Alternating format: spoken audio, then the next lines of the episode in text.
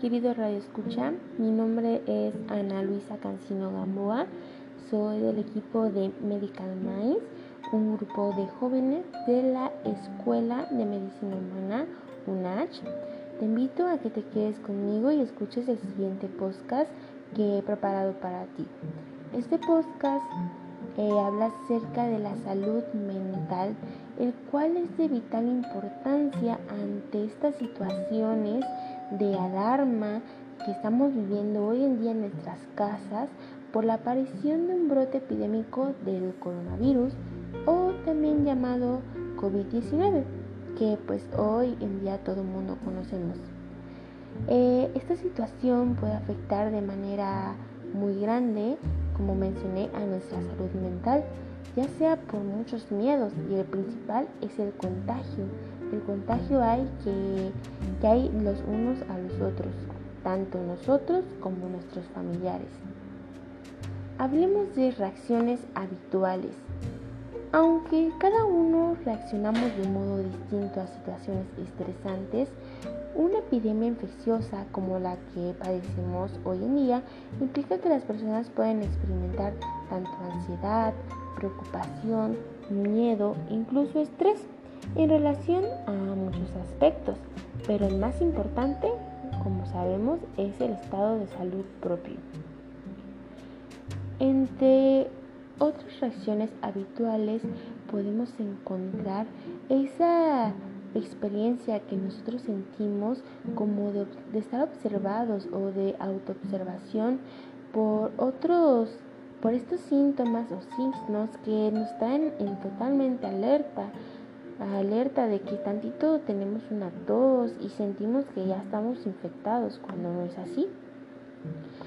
Otro, otra de estas cosas que nos pasan hoy en día son el tiempo que, esa sensación o el tiempo de que nos está restando a nuestro trabajo por este proceso, con la consecuente pérdida de ingresos y de seguridad en nuestro puesto de trabajo.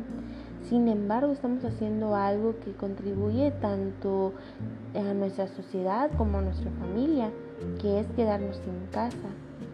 Pero nos causa mucha preocupación y estrés saber qué va a pasar con estos ingresos familiares si tú eres la cabeza del hogar. También la necesidad de tener que prever abastecimiento de alimentos y cuidados médicos a nuestra familia, así como la exigencia de atender a nuestros menores y familiares a cargo, la incertidumbre o frustración sobre cuánto tiempo durará esta situación, ya que uno se pone a pensar a futuro y empieza a crearse un estado de ansiedad en la cual no sabes en qué momento vamos a salir. También tenemos la soledad, la soledad asociada con el sentimiento de haber sido excluido del mundo o de nuestros seres queridos. Asimismo, esa malestar o rabia que uno piensa que, que tal vez ha sido contagiado por aquellas personas en negligencia que no siguen las indicaciones adecuadas, porque hoy en día sabemos que hay muchas personas que quizá lo toman a juego o no le dan la, el valor necesario a esta situación alarmante que estamos viviendo hoy en día. También podemos incluir el aburrimiento y la frustración de no estar conectado pues a nuestra rutina habitual, ¿no? De nuestra vida diaria. Sabíamos nuestra rutina de todos los días. Asimismo, la aparición de síntomas depresivos como la desesperanza, la irritabilidad, cambios en el apetito o alteraciones de sueños que nos provocan esta, este sentimiento de estar aislado. Hablemos acerca de los consejos para afrontar el distanciamiento social, la cuarentena y el aislamiento. Primero que nada, tenemos que ser conscientes del riesgo que correríamos si no hiciéramos este, esta cuarentena, este aislamiento, ¿no? Tener siempre presente el riesgo que puede causar a sí mismo o a los demás o a nuestro entorno si no siguiéramos el aislamiento indicado.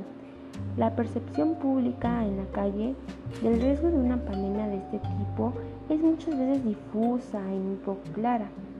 Para eso tenemos que seguir una serie de pasos.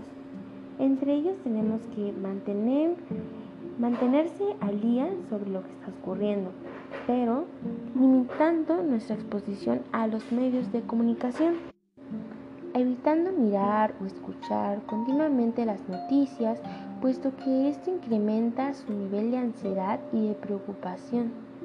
No olvide también que los niños son muy sensibles a lo que oyen y ven en la televisión. Por ello hay que hablar con ellos del tema sin ocultar información pero siempre y cuando adaptando a su edad y a nivel de comprensión. También acudir a fuentes viables de información sobre el brote epidémico. No mirar cosas en internet o cosas en páginas web que no sean del Ministerio de Sanidad o de alguna Consejería de Sanidad autonómicas que sean 100% avaladas ya que hoy en día estamos acostumbrados a difundir una gran cantidad de información en medios como el WhatsApp sin saber que estos son 100% verídicos. Hablemos acerca de afrontar las principales preocupaciones. Para afrontar estas preocupaciones podemos indagar en nuestro centro de salud u otro proveedor de salud sobre nuestra cobertura de las medicaciones que podríamos necesitar durante este proceso, si es que llegáramos a padecerlo. También preguntar el estimado necesario a su médico o enfermera o trabajador social sobre las circunstancias que le preocupen de una cuarentena o del aislamiento. Además, si su asistencia al trabajo se ve afectada, explicar con claridad a su empleador las circunstancias en las que esta es por culpa de la pandemia, no porque usted quiera o porque sea un desobligado. Es más, él debía, debería de comprenderlo. Hablemos acerca de mantenerse conectado socialmente. Esto es algo muy, muy importante, ya que estar en contacto con las personas en las que uno confía es la mejor forma de reducir ansiedad, depresión, soledad y aburrimiento durante un aislamiento social por cuarentena. Manténgase siempre operativo.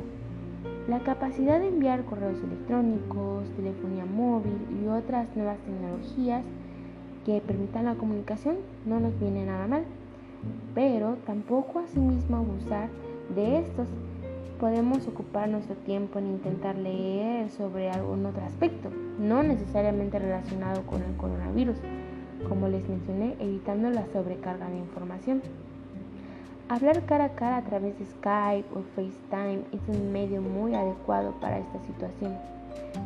Si las autoridades sanitarias lo permiten, también intentar tener acceso a prensa, películas, libros.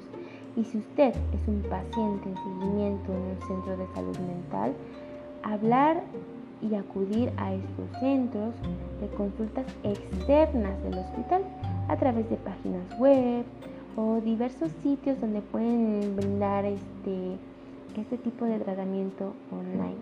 Y lo más importante, no olvide que no está solo.